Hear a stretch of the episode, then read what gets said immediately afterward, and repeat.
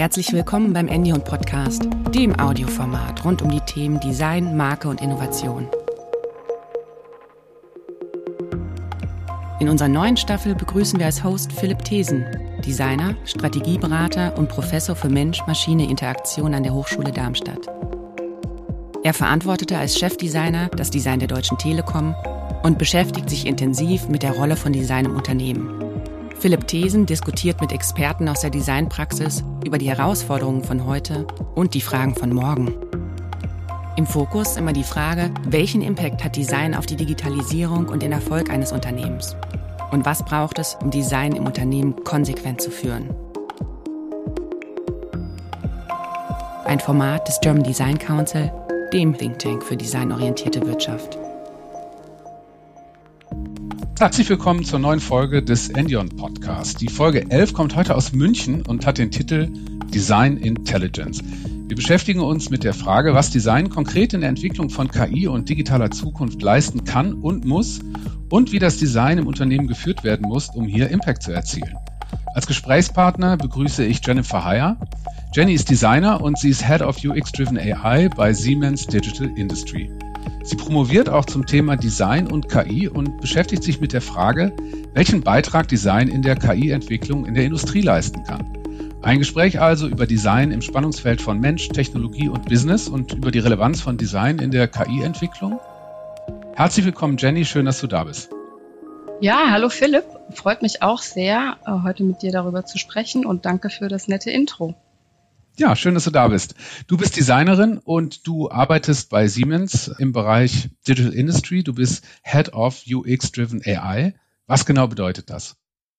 Also ich bin dafür verantwortlich, dass die ganzen KI und Machine Learning Themen, die wir in unserem Team bearbeiten, den Fokus auf den Nutzer nicht verlieren oder überhaupt ähm, bekommen sozusagen.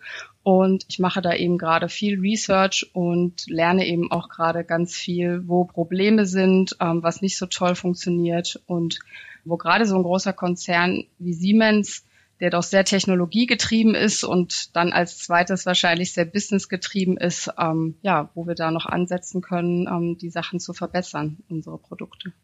Und warum ist das Design dafür so wichtig? Also was ist für dich der Beitrag von Design? Also das Schöne ist, dass man als Designer, glaube ich, sehr offen ist für das Unbekannte und sehr gut mit Komplexität umgehen kann. Und genau diese Anforderungen sind gerade in der KI-Entwicklung total wichtig und gar nicht so selbstverständlich. Und es geht am Ende auch darum, etwas zu gestalten und etwas zu entwickeln, nämlich, nämlich ein intelligentes System, was mit einem Menschen ähm, zusammenarbeitet oder vielleicht teilweise sogar Aufgaben ersetzt. Und da ist es eben total wichtig, auch diesen menschlichen Aspekt in diese ganze Technologie- und Businesswelt mit reinzubringen. Und wie bist du dazu gekommen? Also wie übernimmt man so eine Funktion in einem Konzern, in so einem Themenbereich? Das ist ja vielleicht auch eine etwas längere Geschichte an der Stelle. Ich versuche es aber so kurz zu machen ähm, wie möglich. Also ich habe eigentlich ganz klassisch Industriedesign in Darmstadt studiert, habe dann auch einige Jahre in unterschiedlichen Bereichen und in unterschiedlichen Rollen ja ganz klassisch als Industriedesigner gearbeitet, als Freiberufler in Agenturen, aber auch als Inhouse-Design bei mittelständischen Unternehmen und habe mich teilweise sehr geärgert, was ich dort für Produkte und Services gestalten sollten, weil ich mir da sehr oft die Frage stellen musste, wer braucht das denn wirklich? Also das war oft vom Ingenieur irgendwas Schönes erdacht und äh, am Markt dann irgendwie komisch platziert. Es hat sich dann noch ergeben, dass ich noch einen Master of Science in Schottland gemacht habe es war aus mehreren Aspekten spannend, weil es auch nochmal so viel mehr wissenschaftliches Arbeiten mir näher gebracht hat und einfach diese zusätzliche Expertise mich dann in den darauf folgenden Jobs immer viel weiter vorne in den Entwicklungsprozess von Produkten gebracht hat. Und dann bin ich eben noch über ein paar Ecken äh, mit ähm, selbst tatsächlich auch Design Thinking zu unterrichten, bin ich dann über ein paar Ecken bei Siemens gelandet, erstmal als Berater für Innovationsmanagement und dann jetzt eben vor auch schon drei Jahren in der Rolle, die ich jetzt habe, weil dieses Team quasi neu aufgesetzt wurde und dieses AI Lab quasi dort etabliert wurde und ich durch meinen Hintergrund äh, und die ganze Mischung sehr gut da reingepasst habe und das dann auch angenommen habe. Das heißt, man kann sagen, du hast dich vom Wie, von der Produktgestaltung, von der Formgebung zum Was, Schrägstrich, vielleicht auch ein bisschen zum Warum vorgearbeitet. Also du hast eben gesagt, du hast früher in Entwicklungsprozessen eingebunden, du hast dich mehr darum gekümmert, was die Nutzer eigentlich für Produkte brauchen. Ist das richtig? Genau, also früher war es, wenn man sich den Prozess, den Entwicklungsprozess betrachtet, immer sehr spät äh, hinten, wo schon viele Entscheidungen getroffen waren und es wirklich nur noch primär um den Output ging. Und jetzt sitze ich wirklich ganz vorne mit an der ersten Stelle, wenn man überlegt, strategisch, wo soll es hingehen, was schauen wir uns überhaupt an und was möchten wir überhaupt äh, entwickeln an dieser Stelle. Und dann im besten Fall natürlich auch mit einem Purpose, also dem Warum dazu. Mhm. Du hast eben auch das Wort Design Thinking erwähnt. Was sind deine Erfahrungen damit im Konzern? Was konntest du damit bewirken? Also für mich war das erstmal sehr spannend, weil es mir als Designer tatsächlich mal das, was ich einfach im Kopf hatte und in meinem täglichen Doing mal auf Papier gebracht hat, was eigentlich konkret meine Schritte sind, also was konkret mein Prozess ist, äh, um es genauer zu sagen. Es war für mich so ein ganz toller Aha-Moment, weil ich auf einmal ein Werkzeug zur Hand hatte um zu kommunizieren, wie viel Arbeit eigentlich im Gestalten oder im Designprozess ähm, steckt ich habe total gemerkt, dass es einen super Mehrwert hat, das quasi ja so transparent darlegen zu können.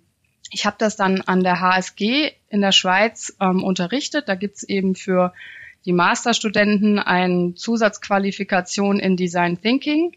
Und das Schöne war auch, dass wir das immer zusammen mit einem Industriepartner gemacht haben. Das heißt, die Challenge für diese studentischen Teams kam wirklich immer konkret aus einem Anwendungsfall in der Industrie. Und das war natürlich eine super Kombination. Das hat in dem Programm immer sehr gut funktioniert, weil ich glaube, dass die Industriepartner, die dafür zuständig waren für dieses Projekt, die die Freiheit hatten, sich auch wirklich auf den Prozess einzulassen. Bei Siemens war das als Inhouse-Berater, was ich dann damals eben dort gemacht habe, wo Design Thinking mit ein Ansatz und eine Methode war, die wir benutzt haben, war das ein bisschen anders. Also die haben erwartet, dass man vielleicht mit zwei Tagen Workshop ihre ja, Mitarbeiter zu Design Thinkern macht.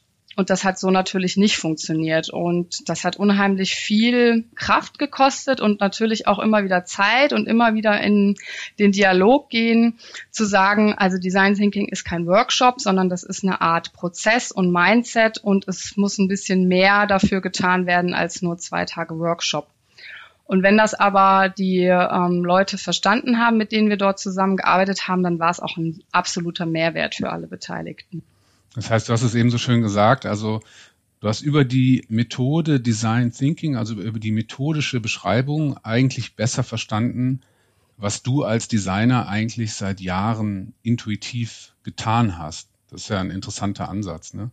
Also ich erlebe das auch im Moment, dass und jetzt, wo man auf einmal das Design, was bis jetzt so irrational war, ne, und diesen Moment von Schöpfung oder Talent, Begabung hatte, seitdem man das methodisch beschreiben kann, schwappt das eigentlich zurück, so wieder in die anderen Wissenschaftsgebiete. Und glaubst du, dass das für Designer sinnvoller ist als Tool oder für andere, die eigentlich bis dato gar keine Designausbildung haben? Wie würdest du das beschreiben? Spannende Frage an der Stelle. Also ich denke grundsätzlich als Designer braucht man kein Design Thinking, weil wie du es ja auch schon gesagt hast, man macht das intuitiv. Ich finde aber trotzdem, es hat einen riesen Mehrwert und da habe ich auch überraschenderweise von Designkollegen wirklich auch gesagt bekommen, ich wäre ein Verräter an der Profession, weil ich quasi unser, unser geheimes, ähm, unser Geheimnis verkaufe. Und ich habe aber immer gesagt, also nur weil jemand Design Thinking den Prozess versteht, ist er noch lange kein Designer. Da brauchen wir überhaupt keine Angst vorzuhaben. Und für mich war das einfach ein riesen Mehrwert, weil man auf einmal kommunizieren konnte, wie viel Arbeit da dahinter steckt, ja, und dass das nicht Talent ist und dass das mhm. nicht ein Knöpfchen bei Photoshop drücken ist oder ein Knöpfchen bei irgendeinem CAD-Modell, ne, Design erstellen, sondern dass das wirklich harte Arbeit ist, dass das dauert, dass das mhm. auch Geld kostet, ja, und Zeit und dass es eigentlich für mich immer den Mehrwert von Design komplett ähm, fokussiert hat. Und deswegen habe ich das nie verstanden, warum die Designer oder manche Designer gesagt haben, äh, das ist furchtbar. Ich fand das total mehrwertstiftend und konnte nicht verstehen, warum auch der ein oder andere ähm, jetzt Angst hatte, weil SAP zum Beispiel bildet ja intern sehr viele Leute als Design Thinker aus, aber deswegen sind das noch keine Designer und Gestalter, sondern das sind einfach Menschen, die anders an ihre Projekte rangehen, als sie das vorher getan haben. Nämlich mit einer Nutzerbrille, nämlich mit ähm, Research, den sie machen. Und das ist doch großartig. Also da können wir uns ja nur drüber freuen. Ja, viele Leute nutzen eine Methode, die die Art und Weise, wie Designer mit Problemen umgehen, beschreibt. Das ist erstmal gut. Deshalb braucht es natürlich immer noch die Exzellenz im Doing. Ne? Das ist eine andere Ebene. Aber dass man grundsätzlich in der breiten Öffentlichkeit zugänglich gemacht hat, wie denn überhaupt so Kreativität und Gestaltung funktioniert, ist, glaube ich, schon, schon gut und wichtig. Also sehe ich ganz ähnlich. Aber ab von Design Thinking, du hast heute eine andere Rolle im Konzern. Was kannst du uns darüber noch erzählen? also man hat das immer dabei, schönerweise, den Designer. Das ist auch total wichtig, auch wenn vielleicht so dieses klassische ja, Bild oder die Rolle, die man eventuell von Design hat, nämlich Produkte und Services zu entwickeln, natürlich nicht mehr so hundertprozentig mein Fokus derzeit ist. Ich bin eigentlich ähm, vor Corona sehr viel einfach im Unternehmen unterwegs gewesen, habe sehr viel mit den unterschiedlichen Beteiligten an unseren Projekten gesprochen, seien das Stakeholder, sei das das Management oder dann am Ende auch die Nutzer unserer KI-Lösungen, um einfach zu so ganz wichtig ist in diesem KI-Umfeld rauszufinden, wie sind die Workflows der anderen, was sind die Abläufe, ja, und wo muss dann eben so eine KI-Lösung die ja erstmal eventuell eine Art Fremdkörper ist, ohne Körper. In was für ein Umfeld muss die reinpassen? Ähm, was muss die mitbringen, damit die Leute ihr vertrauen können? Was muss die mitbringen, damit die nicht noch ein zusätzlicher Arbeitsschritt ist in einer eh schon sehr komplexen, arbeitsaufwendigen Welt? Das ist mal so, sage ich mal, auch klassisch was, was man als Designer machen kann. Und wir haben jetzt aber einfach über die letzten Jahre und wirklich die praktische Erfahrung festgestellt, dass das irgendwie noch nicht reicht. Welche Rolle hast du denn heute im Konzern ganz konkret? Also Siemens Digital Industry, was verbirgt sich dahinter? An was für Projekten arbeitet ihr denn, wenn du darüber sprechen kannst? Ich kann da ein, definitiv ein bisschen drüber sprechen, natürlich nicht allzu konkret. Wir machen sehr viele Siemens interne KI-Projekte. Also wir schauen uns quasi an, was wir Siemens intern an unseren Prozessen und Use Cases, die wir haben, durch KI unterstützen können.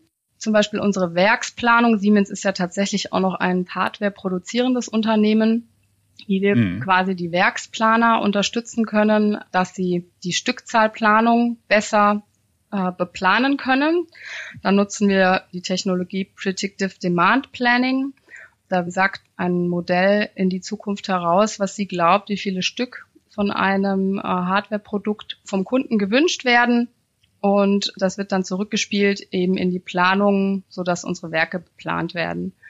Mit unseren ähm, Human Resources zusammen haben wir eine KI entwickelt, die erstmal so ganz viele Serviceanfragen in einem Chatbot beantwortet, bevor es dann wirklich eskaliert wird zu, zu einem Menschen, der das bearbeitet. Oder aber auch, dass wir ein kleines Modell geschrieben haben, das tatsächlich auch mit dem Einstellungsverfahren hilft. Also es muss nicht immer an dem Portfolio der Digital Industries, die eben in der Automatisierungstechnik unterwegs ist, sein, sondern es geht auch manchmal um ja, HR-Themen, Finanzthemen, also es geht um Produkte auf der einen Seite, aber interne Prozesse eben auch auf der anderen Seite. Die werden auch mit KI unterstützt und das zu gestalten ist auch Teil deiner Aufgabe. Habe ich das richtig verstanden? Das hast du richtig verstanden und ich glaube, es ist total wichtig, dass es darum geht, die Prozesse zu verändern und das ist eigentlich halt immer mehr als nur eine technologische Lösung. Ja. Jetzt machst du noch jede Menge anderer Dinge und du promovierst auch zum Thema KI und Design. Was ist da dein Thema? Ja, ich promoviere noch nebenbei ganz tolle Kombi. Bauhaus-Universität in Weimar ist mein einer Betreuer und der andere Betreuer ist am KIT. Also es ist eine tolle Kombi, ähm, Technologie und eben die Designbrille.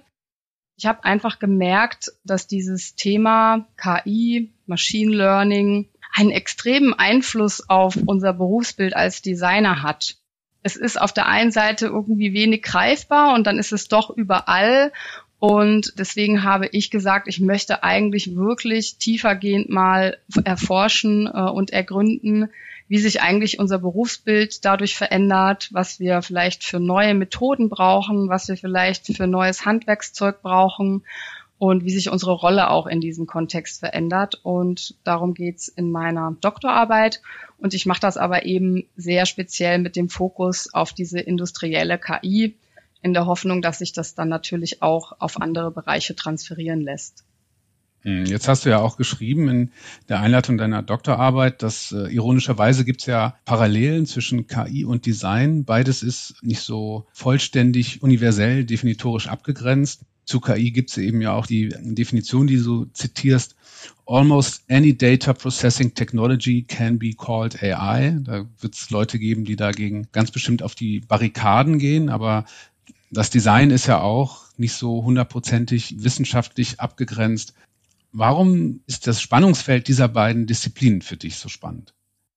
Ja, da hast du absolut recht. Ich finde, da teilen Design und AI oder KI ja dasselbe Problem ein bisschen, dass es viele unterschiedliche Definitionen gibt und damit, glaube ich, auch ganz viele unterschiedliche Erwartungshaltungen, die man quasi sowohl an die Designprofession stellt als auch an diese Technologie. Und das finde ich einfach super spannend und witzig. Es ist nämlich auch eine Chance, dass man sagen kann, ich kann das auch so definieren, wie ich das gerade brauche. Ne? Das ist ja so ein bisschen dann dieses Hintertürchen.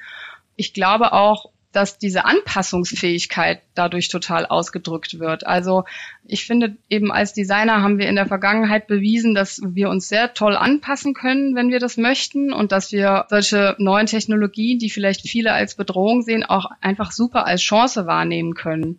Und ich finde, das ist bei der KI-Technologie eben ganz ähnlich. Also wenn man ein Superlativ erreicht hat, dann ist das eigentlich nicht genug, dann muss irgendwie das nächste kommen. Ja, da spielt man sich so ein bisschen den Ball zu und kann auch irgendwie ein bisschen aus, ja, historisch voneinander lernen. Ja, du schreibst ja auch, dass das Tolle am Design ist und das, was eben auch so wichtig ist für die KI-Entwicklung, ist eben der konstruktive Umgang mit Ungewissheit, Komplexität und Fehlerkultur. Das ist ja auch etwas, was im Design super ausgeprägt ist und ja als Mindset gebraucht wird. Das ist vielleicht dafür auch besonders wichtig. Ne?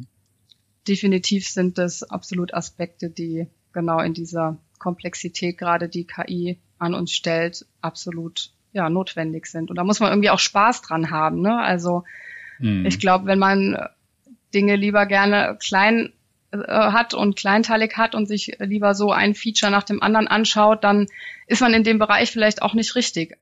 Da passieren viele unvorhergesehene Dinge und da muss man einfach bereit sein, sich dann auch einzulassen.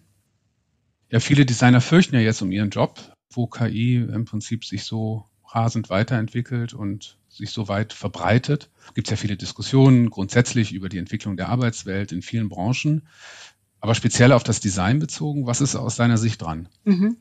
Ich finde das gerade eigentlich ein bisschen schade, dass alles sehr negativ ist. Eben nicht nur im Designbereich, sondern wie du sagst, es betrifft ja auch ne, viele andere Bereiche und viele andere Jobprofile. Und es wird alles, finde ich, in einem sehr negativen Licht immer dargestellt. Das finde ich schon mal auf der einen Seite irgendwie sehr schade. Und woran liegt das? dass viel Falschinformation unterwegs sind oder dass vielleicht gar nicht die Falschinformation unterwegs ist, sondern dass die Leute einfach dadurch, dass es ein, ein Expertentool ist, absolut. Im Moment ist KI-Entwicklung für eine geringe Anzahl von Experten möglich. Und das schließt natürlich viele andere aus. Das macht es auch für Nicht-Experten eben sehr schwer, sich wirklich gut zu informieren. Und daher kommt, glaube ich, diese Angst und diese Falschinformation. Und konkret für die Designer, es gibt ganz tolle Tools, die den Designprozess auf jeden Fall unterstützen, wenn nicht sogar den ein oder anderen Task des Designers besser machen als der Designer selbst. Die Frage ist, muss ich davor Angst haben oder kann ich wieder das Mindset haben zu sagen, Mensch, das ist doch eine Riesenchance, ist doch toll, wenn ich hier und da Unterstützung finde und mich dadurch auf andere Sachen konzentrieren kann. Vielleicht ein kleines Beispiel, damit das nicht so theoretisch bleibt.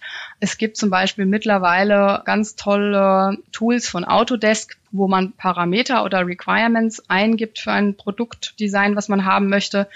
Und die künstliche Intelligenz äh, in Autodesk macht erste Modelle aufgrund dieser Requirements. Ich finde das total schön und unglaublich, wenn man sieht, auf was für interessante Formen so eine KI kommt Und es ist dann eben meine Rolle als Designer immer noch zu entscheiden, möchte ich hier das weiterverfolgen oder jenes oder möchte ich vielleicht hieraus diesen formalen Aspekt aufgreifen und woanders reinbringen. Also ich werde dann vielleicht ein bisschen mehr zu einer Art Kurator. Ich finde das spannend, aber es mag durchaus Designer geben, die sagen, nein, ich möchte das selber machen. Und das ist halt schwierig, weil ich glaube, das wird in Zukunft einfach immer weniger werden. Und das ist halt dann, glaube ich, schwierig, wenn man an so einem Rollenverständnis oder an so einem Berufsbild festhält. Dann zieht man eventuell wirklich den kürzeren. Aber es gibt dadurch ja eben auch ganz andere Möglichkeiten für Designer.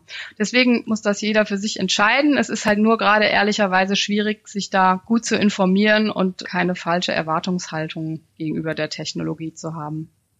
Mhm. Ja, ich glaube, die moderierende Rolle des Designers ist ja auch in vielen Unternehmen auch heute schon gefragt oder gefragter denn je. Du hast eben gesagt, dass ähm, der Designer das nicht negativ sehen sollte, weil er sich letztendlich auch zurücklehnen kann, weil er bestimmte Dinge durch die Maschine erledigen lässt. Und mir ist dabei eingefallen, das ist ja letztendlich auch ein Diskurs, der in einem viel größeren Zusammenhang gesehen werden kann. Ich habe dieser Tage noch mal ein schönes Buch in der Hand gehalten, Vom Glück zu arbeiten, von Johannes Twalliner, wo es eben ganz grundsätzlich auch um die Rolle der Arbeit in unserer Gesellschaft geht und den Umstand, dass wir Menschen eben dazu neigen, im Kapitalismus unseren Selbstwert eben an unsere Arbeit und den Wert von Erwerbsarbeit zu knüpfen. Er hat das wunderbar im Prinzip beschrieben, wie in der Antike eigentlich die Arbeit negativ belegt war als Nicht-Muße und wie der Steinzeitmensch zwei Stunden gejagt hat und wenn es genug war, hat er sich halt in die Sonne gelegt und eben nicht mehr gearbeitet. Und eigentlich die Kopplung von Selbstwert an Erwerbstätigkeit mit der Einführung des Zinssystems kommt. Jetzt sind wir ja historisch ja das erste Mal in der Situation, dass es wahrscheinlich zunehmend weniger Arbeit gibt. Das heißt, wir alle werden uns eigentlich ja auch mit diesen Umständen beschäftigen müssen, was ist denn mein Sinn und womit verbringe ich meine Zeit, wenn ich eben meine Beschäftigung mit mir und der Welt nicht mehr ausschließlich an Erwerbsarbeit knüpfe. Und vielleicht ist das auch eine Krise, die die Designer in ihrer Tätigkeit auch besonders haben. Weiß es nicht. Weiß ich auch nicht, ist aber sicher ein interessanter Ansatz oder ein Erklärungsmodell. Ich glaube, was ich dann sagen würde, du hast absolut recht. Also die Arbeitswelt verändert sich und es gibt gerade potenziell eher weniger zu tun für Menschen. Und da ist die Frage, ist das wirklich schlecht? Es wird ja bestimmt auch noch zunehmen. Also es wird ja wahrscheinlich zunehmend mehr Arbeit für Maschinen und weniger Arbeit für Menschen geben. Ganz bestimmt. Also da gebe ich dir absolut recht. Es ist gerade, wie gesagt, ein Expertentool und da arbeitet doch ein ja, sehr kleiner Kreis an weißen Männern zwischen 30 und 40 dran. Wir sehen das ja auch schon in Anwendungen, was für ein schlimmer Bias teilweise dahinter steckt. Und die Technologie kann nur davon profitieren, wenn sich andere Professionen einmischen. Und ich finde, das ist unsere Aufgabe als Designer. Ja, wir, wir sind doch so eine Art Übersetzer immer gewesen, auch schon in der Vergangenheit von Technologie zum Nutzer. Und ich würde mir einfach nur wünschen, dass wenn Designer dann wirklich mal weniger zu tun haben wegen KI oder Automatisierung, dass sie sich bitte dann einfach den Rest der Zeit einmischen, ja, dass sie versuchen, das zugänglicher zu machen, dass sie versuchen, das menschlicher zu machen, dass sie versuchen, den Bias aus so Daten rauszuholen. Das können wir leisten und das würde ich mir an der Stelle dann einfach mit der gewonnenen Zeit wünschen, dass das mehr Designer machen, ja. Hm. Ja, und ich glaube, dazu ist es eben auch wichtig, dass Designer, und das nochmal so als Link auch zum Thema Design Thinking, dass Designer eben auch dafür sorgen, dass die Berücksichtigung dieser Aspekte auch in anderen Berufsfeldern stattfindet. Also du schreibst dazu so schön, dass der Aspekt der wechselseitigen Interaktion und der, der Integration von nutzerzentrierten Aspekten im Design-Kontext, aber eben auch in den Berufsbildern angrenzender Professionen eine immer wichtigere Rolle spielt. Und das kann man natürlich nur unterschreiben, und insofern ist vielleicht auch die Aufgabe des Designers von morgen, eben diese nutzerzentrierten Aspekte in anderen Berufsfeldern zu verankern.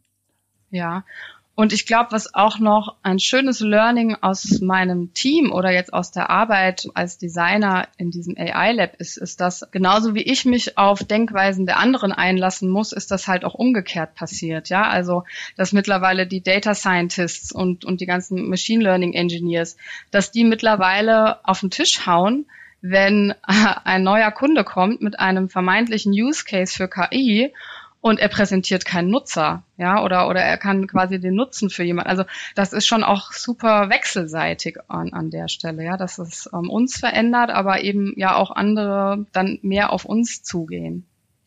Also jetzt mal über dieses Mindset oder dieses methodologische hinaus. Was können denn Designer dann aus deiner Sicht konkreter noch tun, um, um wirksamer in diesem ganzen Spannungsfeld KI zu sein? Also aus der, meinem jetzigen Stand der Dinge würde ich sagen, es hilft auf jeden Fall, sich tatsächlich mit dieser Technologie zu beschäftigen. Ich muss jetzt nicht Programmierer werden, aber dass man sich mal informiert, ähm, was sind da gerade Anwendungen, die wirklich unterwegs sind. Viele wissen gar nicht, wie viele KI-Anwendungen eigentlich auf ihrem Smartphone sind. Es gibt ganz viele Meetups, die gerade auch online stattfinden. Oder es gab jetzt die erste Konferenz in Berlin über eben Designing for Artificial Intelligence. Und da sind gerade auch die Proceedings erschienen, die sind ähm, for free, also das ist Open Source. Da kann sich jeder, der Interesse hat, einfach ein bisschen schlau machen, was passiert da gerade im Design, wie gehen andere damit um. Und ich finde, das ist mal irgendwie ein guter Einstieg, um einfach mal, ja, sich schlau zu machen, was passiert da eigentlich gerade alles. Und dann, finde ich, sieht man auch ganz schnell, wo man als Designer eben Hebel hat, wo man ansetzen kann. Also die Technologie besser zu verstehen, um zu begreifen, wo die Wirksamkeit von Designern liegen kann. So, genau, ja, so würde ich sagen, ist gerade auf jeden Fall mal der allererste Schritt. Mhm. Vielleicht kommen wir nochmal von der Theorie zu deiner beruflichen Praxis. Also du hast es eben mhm. schon so ein bisschen gestreift. An was für Art Projekten arbeitest du? Genau, also wir haben, das kann ich vielleicht auch nochmal dann jetzt wieder etwas allgemeiner hochheben. Wir haben eigentlich so vier Standbeine in unserem Team. Also das eine ist, dass wir sozusagen so kleinere Workshops machen, wo wir den Leuten überhaupt erstmal erklären, was die Technologie kann ja, dass sie schauen können, aha, okay, habe ich in meinem Bereich äh, eventuell Use Cases, die passen würden und eigentlich so genau das, was ich gerade gesagt habe, was wo Designer mal ansetzen sollten, eben auch den Siemens-Kollegen quasi näher bringen. Das ist Standbein Nummer eins. Dann, wenn jemand schon einen Use Case hat, wo KI sinnvoll erscheint, machen wir mit denen so ein Sprint-Format, um mal einen ersten Prototypen zu bauen, um zu schauen, ist das denn auch technisch machbar? In einem Aufwandsrahmen, der Sinn macht für die Anwendung. Das ist so Standbein Nummer zwei. Das dauert dann meistens so ja ein, zwei Wochen. Und Standbein Nummer drei sind dann wirklich die großen Projekte, ähm, wo wir auch schon wissen, also das ist technologisch machbar und da geht es jetzt wirklich nur darum, das gut umzusetzen und auch nochmal abzugreifen, sind quasi alle an Bord ist der Nutzer betrachtet worden, ähm, wissen wir, wo es hingeht, äh, was brauchen wir an Infrastruktur, was brauchen wir vielleicht noch an Daten. Und die Projekte dauern dann eben ja ein halbes Jahr bis zu einem Jahr. Und dann ist so ein bisschen die vierte Standsäule, dass wir eben auch ja so Meetups organisieren, uns mit anderen AI-Labs austauschen. Es gibt bei Siemens noch andere AI-Labs, weil es einfach eine sehr große Firma ist, aber es gibt natürlich auch dann hier ja lokal andere AI-Labs das machen wir immer öffentlich, so dass eben Interessierte da auch immer mit zuhören. Also, dass wir eigentlich versuchen, im besten Fall uns ein bisschen überflüssig zu machen. Das sind so unsere vier Standbeine. Und dann, ja, wie ich eben eingangs schon erwähnt hatte, kommen da die Projekte aus ganz vielen unterschiedlichen Richtungen. Und was wir schon viel machen in Digital Industries, also das ist ja Automatisierungs-, Hard- und Software dass wir da natürlich primär den Fokus haben, dass wir schauen, wie können wir da Dinge verbessern. Also so ein ganz großes Thema ist natürlich Predictive Maintenance, also dass wir schauen, dass unsere Maschinen so wenig Standzeit wie möglich haben. Wir haben ganz tolle Sensordaten, ähm, die wir abgreifen können natürlich. Und dann eben auch so Werksplanungsgeschichten. Was wir auch noch machen, ist Qualitätssicherung, ähm, also dass wir mit Robotern und KI eben schauen, die Teile, die rausgehen, entsprechen die dem Standard, die wir dem Kunden versprochen haben. Das sind so Themen. Also ganz lustig eigentlich, weil auf den ersten Blick ist es glaube ich, sehr unsexy, weil man glaubt, man denkt bei KI immer an irgendwelche Roboter, die menschenähnlich vielleicht in der Gegend rumlaufen oder autonome Autos, die alleine fahren. Wir haben da im ersten Augenblick vielleicht so ein bisschen unsexy Themen, aber es ist halt toll, weil es wirklich auch was bewirkt und tatsächlich halt Prozesse optimiert. Und das macht einfach mega Spaß. Das heißt, du bist aber als Designerin in einer Unit, die nicht Design heißt. Und wie ist das bei euch organisiert? Also ist das ein Führungsmodell von Design bei Siemens, dass einzelne Business Units Designer beschäftigen? Oder gibt es auch eine zentrale Designabteilung? Ja, bei so einem großen Konzern wie Siemens ist Design an ganz vielen unterschiedlichen Stellen aufgehangen. Also wir haben eine Zentraleinheit, wo ich eben vorher auch die Beratung gemacht habe. Die hat eine Designabteilung, die ist ziemlich groß. Da Siemens aber ja auch gerade wieder viel in diesem Abspaltungsmodell ist, hat natürlich auch nochmal jede Business Unit ihre eigenen Designer und die sind dann so ein bisschen verteilt. Und wir sind jetzt in unserem Bereich, zum Beispiel ich, und ich steuere dann halt diverse Freelancer aus, ähm, wenn das nötig ist. Design ist quasi ein Aspekt von dem gesamten Team. Aber es gibt da eben konzernübergreifend ganz unterschiedliche Modelle. Und wie stellt ihr dann sicher, dass die quasi die Satelliten, die Designer in den Business Units dass die in ihrer Arbeit etwas integrieren, was sowas wie eine Siemens Experience DNA ist? Oder gibt es irgendwie eine Art von inhaltlicher Steuerung über Designprinzipien oder ähnliches? Nichts, was mir bekannt ist. Das heißt jetzt aber nicht, dass es sowas tatsächlich gibt. Äh, ich halte mich dann nur scheinbar nicht dran. Ähm, Ähm, also es gibt definitiv eine Corporate Communications Abteilung, so nennt sich das, die so ein bisschen drauf aufpasst, wie solche Visuals und sowas verwendet werden, was aber, glaube ich, primär eine Rolle spielt, wenn Dinge nach außen getragen werden und was jetzt nicht so super relevant ist intern. Es gibt keine übergreifende Strategie. Dafür ist diese Firma, glaube ich, auch zu groß, ist, glaube ich, der ganze Change, der gerade passiert, viel zu groß also wir haben untereinander einen sehr regen Austausch und wir haben da auch mal drüber gesprochen, ob es sinnvoll wäre, sowas Übergeordnetes zu haben und sind dann aber eigentlich zu dem Schluss gekommen, dass wir es gut finden, dass es so ein bisschen verteilt ist und dadurch eine gewisse Resilienz auch hat. Und dass es auch total schwer wäre, so eine One-Fits-All-Lösung irgendwie zu finden. Also dass man sich da, dass sich irgendjemand immer sehr verbiegen müsste. Und was, glaube ich, schon in den letzten Jahren toll ist oder passiert ist, besser gesagt, man sieht jetzt irgendwie, dass, dass Google und Amazon sich so super diese Nutzerzentrierung auf die Fahne schreiben. Und dann kapiert halt auch irgendwann so ein Konzern wie Siemens, dass da wahrscheinlich schon irgendwas dran ist. Und dass man schon, glaube ich, mittlerweile erkannt hat, also auch gerade das zeigt es, glaube ich, auch an unserem Team, das ist so ganz toll beispielhaft, dass derjenige, der sich quasi, der rekrutiert hat, unsere Vorgesetzte, dass die auch gesagt hat, ich brauche so eine Rolle auf jeden Fall im Team. Das darf niemand externes sein, der das nachher am Ende noch irgendwie da drauf klatscht. Hm. Das zeigt auch so ein bisschen, dass man den Stellenwert erkannt hat, dass man jetzt vielleicht nicht im Detail immer weiß, wie man das hundertprozentig nutzstiftend einsetzt. Das möchte ich gar nicht in Frage stellen.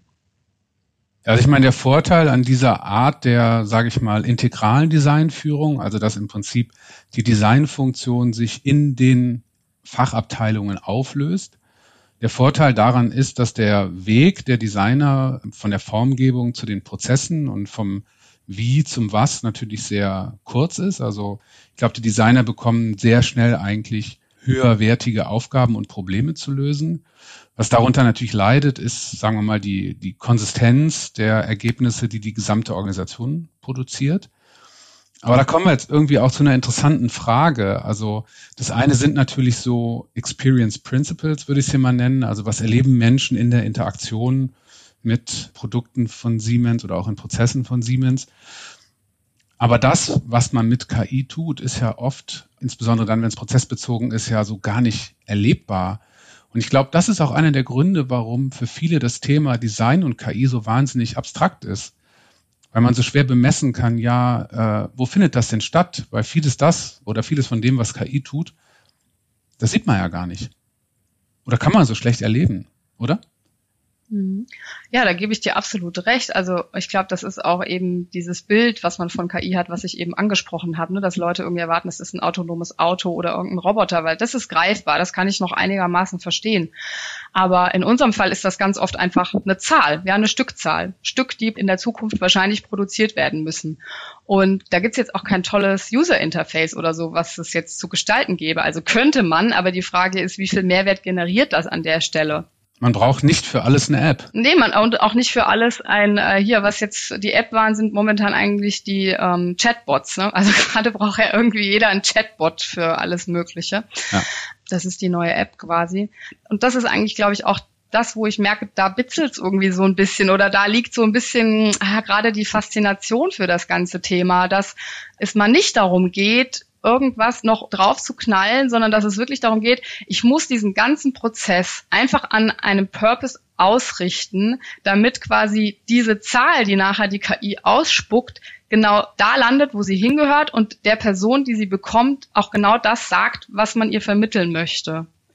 Dafür brauchst einfach Augen während dem Prozess überall, ja. Und ich glaube, das ist gerade so diese spannende Aufgabe, die es auch irgendwie neu zu definieren gibt, weil es eben manchmal so schwer zu greifen ist. Hm.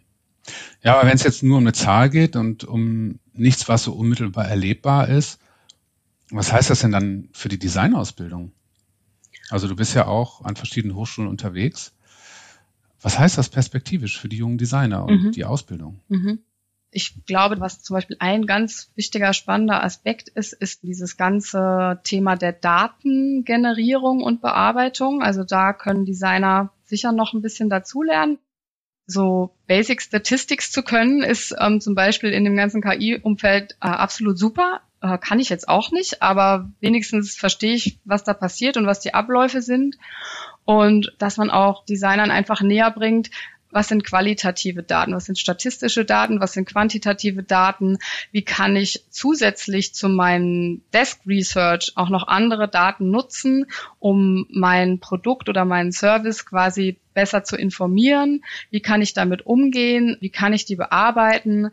Das sind eigentlich so Themen, die finde ich super spannend. Das mag nicht auf jeden Designer und Designstudenten zutreffen, aber wenn man quasi in diese Richtung gehen möchte, dann ist das zum Beispiel schon mal ein Aspekt, den man sich auf jeden Fall etwas genauer anschauen sollte und wo man, glaube ich, in der Ausbildung sehr viel bewegen könnte. Hm. Ja, du hast es ja eingangs schon gesagt, also Designer müssen jetzt nicht zwingend programmieren können, aber sie müssen sich mit dem Feld KI und mit den Art und Weisen, wie mit Daten umgegangen wird, beschäftigen. Hm, was sind denn da gute Quellen, um sich dieses Wissen abzuholen? Also so ganz hands-on. Hast du Tipps für junge Designer? Also meine persönliche Lieblingsquelle ist von Gene Kogan, ist auch ein Künstler und Designer und Programmierer. Gibt es eine Open Source Seite, wenn man ML, also Machine Learning, vor mit der 4 Artists googelt, dann findet man so ein GitHub Repository, wo er Tutorials drin hat, wo er Modelle drin hat, die man einfach eins zu eins übernehmen kann, mit eigenen Daten füttern kann und es kommt ähm, am Ende quasi was eigenes raus da versteht man einfach so super, wie das tickt und wie das funktioniert und was Regression ist und was Supervised Learning mhm. ist und was Unsupervised Learning ist. Also das ist eine total tolle Quelle. Und Open Source, ja, also ich muss nicht viel Geld in die Hand nehmen, um jetzt irgendwie einen KI-Kurs am MIT ähm, zu machen. Auch noch super toll ist der Wikinator von Rebecca Feebrink. Ist auch ein Open Source Tool, wo man seine eigenen Daten einspeisen kann. Sie hat das ursprünglich mal gebaut für Musiker, um eigene Musikinstrumente zu kreieren, die mit KI arbeiten. Aber mittlerweile gibt es da auch ganz andere Anwendungen. Und dann gab es noch ein sehr ähm, nettes Startup, lobe.ai. Die haben da so ein bisschen das demokratisiert auch das Tool. Es wurde jetzt lustigerweise von Microsoft gekauft also wenn man lobe.ai angibt, dann wird man jetzt weitergeleitet auf eine Microsoft-Seite. Das heißt, die sehen da auch auf jeden Fall was drinne. Und da konnte man eben auch seine eigenen Fitness-Apps zum Beispiel zusammen mit KI bauen, ja, oder mal mit Bilderkennung rumspielen, um mal diese Abläufe zu verstehen, ja. Und was machen meine Daten eigentlich? Was generieren die eigentlich für ein Output? Und das Einzige, was natürlich jetzt bei allen Quellen nicht der Fall ist, ich gehe nicht hin und trainiere mein eigenes Modell. Ich nehme immer Dinge, die jemand anders gemacht hat und bin also eingeschränkt auf die Funktionalität dieses KI-Modells. Das muss mir immer klar sein, weil wenn ich dann mein eigenes KI-Modell erstellen möchte, dann muss ich programmieren können. Ja, dann muss ja. ich Python äh, oder sowas machen können. Aber um mal so Abläufe zu verstehen, um mal zu verstehen, wie Daten, also Input mit Output zusammenhängt, sind das schon mal einfach total super Dinge, die man sich anschauen kann. Cool. Vielleicht eine Doppelfrage zum Abschluss. Was müssen deiner Ansicht nach die Unternehmen tun, um die Potenziale von Design für die Entwicklung von KI zu heben? Und was müssen die Designer tun, um da wirklich in den Unternehmen auch den Beitrag zu leisten? Mhm. Fangen wir mal an, was die Designer tun müssen. also das habe ich jetzt auch schon ähm, ein paar Mal gesagt. Also überhaupt sich grundsätzlich mal mit der Technologie auseinandersetzen. Dass man einfach weiß, worüber man spricht. Nur weil man jetzt sagt, ach, ich finde die Technologie spannend und ich habe ja bisher auch schon äh, Webanwendungen und sowas gemacht und deswegen traue ich mir auch zu, jetzt hier im KI-Kontext mitzuspielen, das ist schwierig. Ja, da, da wird ein Data Science ganz schnell austesten, was man weiß und was man nicht weiß und ich glaube, dann ist man einfach unglaubwürdig man braucht da schon ein bisschen Vokabular und im besten Fall nicht nur Vokabel lernen, sondern auch was quasi wirklich dahinter steht, um einfach in dem Bereich ernst genommen zu werden. Und ich glaube, man muss auch ein bisschen bissig sein als Designer und auch sagen, auch wenn du jetzt vielleicht glaubst, ihr kriegt das technisch gelöst und das ist alles, was gerade zählt, muss man einfach ganz klar sagen, es ist immer das Zusammenspiel aus deiner technischen Lösung, einem gewissen Nutzen, was oder ein gewisses äh, Bedürfnis, was damit oder Nutzen, der damit äh, generiert wird. Und dann kann ich Geld machen und dann haben wir hier eine runde Sache und das macht Sinn. Und ich helfe dir als Designer, dass wir genau diese Puzzleteile zusammenkriegen. Da muss man auch so ein bisschen so rüberkommen, dass man da auch wirklich einen Mehrwert generieren kann und so ein bisschen seinen Standpunkt auch verteidigen. Und da kommt jetzt lustigerweise wieder das Problem, was wir ganz anfangs erwähnt haben. Gerade in Deutschland ist für viele Design Gestaltung und Produkte machen.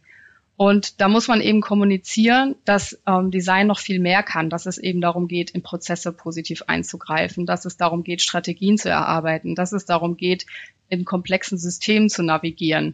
Und genau das muss man einfach kommunizieren und da muss man auch dahinter stehen.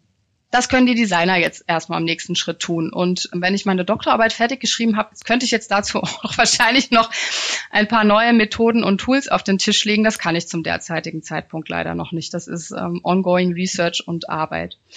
Was können die Unternehmen tun?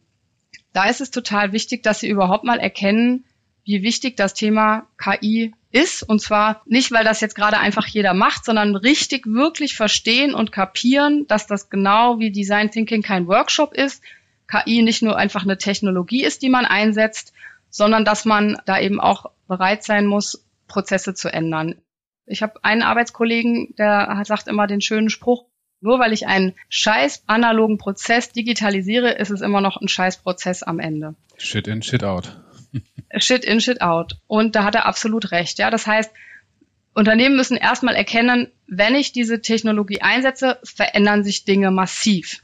Das ist schon mal ganz wichtig. Das hat jetzt gar nichts mit dem Designer zu tun, sondern das müssen Unternehmen kapieren. Ja, und dass es auch so ist, dass ich nicht von heute auf morgen einfach KI einsetze und es wird alles besser, sondern dass das wie viele neue Dinge ein Prozess ist, der Zeit dauert, der Rückschläge beinhaltet und wo es dauert, bis der mir wirklich einen Mehrwert bringt und Revenue vielleicht auch bringt. Ja, am Anfang investiere ich erstmal furchtbar viel. Und ich glaube, wenn die Unternehmen das erkannt haben, dann wird ihnen die Komplexität bewusst, die dieses ganze Thema mit sich bringt. Und immer, wenn ich komplexe Abläufe und Prozesse habe, dann macht es total Sinn, diverse Menschen daran arbeiten zu lassen. Weil immer eine Person oder eine Profession nicht an die vielen Aspekte denken kann und die berücksichtigen kann, die bei sowas dann quasi auf einmal am Start sind. Und dann wird denen auch klar, dass sie jemanden brauchen mit einer Nutzerbrille, dass sie jemanden brauchen, der gut mit Komplexität umgehen kann, der bereit ist, so ein bisschen auch eine Übersetzerrolle für alle Beteiligten einzunehmen, weil ich glaube, das kann Design auch ganz toll, ja, dass wir sehr empathisch verstehen, was sind denn die Anforderungen der anderen und wie können wir das eigentlich übersetzen, damit jeder weiß, wovon wir hier eigentlich gemeinsam reden. Und dann ist es, glaube ich, ziemlich einfach zu sagen, ich habe mein Team aus den und den und den Leuten, wie das bei uns eben glücklicherweise im Team der Fall ist, und dann bewege ich auch was. Ja, und das kostet Zeit und Nerven, ich glaube, wir machen uns nicht bei jedem Vorgesetzten beliebt mit unserer Art und Weise. Aber wenn dann mal so ein Projekt gewuppt ist, dann bekommen wir immer das Feedback, dass es unglaublich toll war, dass wir auch manchmal Querulanten waren und schräg geschossen haben. Und was überraschenderweise auch echt eine große Aufgabe von uns ist, ist zu sagen, dieser Use Case macht für KI einfach keinen Sinn. Und zwar deswegen, deswegen und deswegen. Du bist mit XY besser bedient, kostet weniger, ist nicht so fehleranfällig und macht dir dein Ding quasi ganz genauso. Und nur weil du jetzt meinst, du müsstest auch mal was mit KI machen, ist es an dieser Stelle nicht sinnvoll. Und das ist auch ein Mehrwert, den man stiften kann, auf jeden Fall. Cool. Das heißt, wenn ich deine Antwort zusammenfasse, kann man sagen, auf Unternehmensseite braucht es einfach Geduld für die Komplexität des Themas und die Offenheit, eben auch ganz interdisziplinäre Teams einzubinden. Und auf der Seite der Designer würden wir mal wieder alle davon profitieren, wenn wir eine Begriffsklärung von Design hätten, insbesondere im, im Deutschen, ne, dass wir eben das Design nicht als etwas Schönmachendes begreifen, sondern eigentlich eher wie im Englischen das Design begriffen wird und das Design eben deutlich mehr ist als Formgebung, mhm, mh. sondern eigentlich eine Möglichkeit zur umfassenden Gestaltung ne, von Umweltsystemen, Prozessen und eben auch im, im Feld der KI. Mhm. Ich, ähm, ich weiß nicht, ob Geduld das richtige Wort ist. Das gehört auch dazu, aber vielleicht ist es Mut, was irgendwie besser passt, weil es braucht heute ja ein bisschen Mut, auch zu sagen, ah, ich probiere was Neues aus und lass mich drauf ein, was es dann wirklich auch bewirkt, ja. Womit wir zurückkämen zum konstruktiven Umgang mit Ungewissheit, Komplexität und Fehlerkultur. Genau. Hat Design also was mit mutig sein zu tun? Ich hoffe auf jeden Fall, ja. Was ein Schluss. Jennifer Heyer, schön, dass du Zeit hattest. Ich glaube, waren sehr, sehr interessante Insights dabei und wir sind gespannt auf die Ergebnisse deiner Forschung zu den konkreten Tools und der konkreten Prozessintegration von Designern. Vielen Dank, Jenny. Sehr, sehr gern geschehen, Philipp. Und ja, ich hoffe, dass die Zuhörer eine Freude haben mit unserer Folge. Das war der Endion Podcast rund um die Themen Design, Marke und Innovation. Heute mit Folge 11. Zu Gast war Jennifer Heyer, Designer und Head of UX-Driven AI bei Siemens Digital Industries. Mein Name ist Philipp Thesen und ich bedanke mich fürs Zuhören. Wenn ihr Fragen oder Kommentare zu dieser Folge habt, dann schreibt bitte unter podcast.endion.de.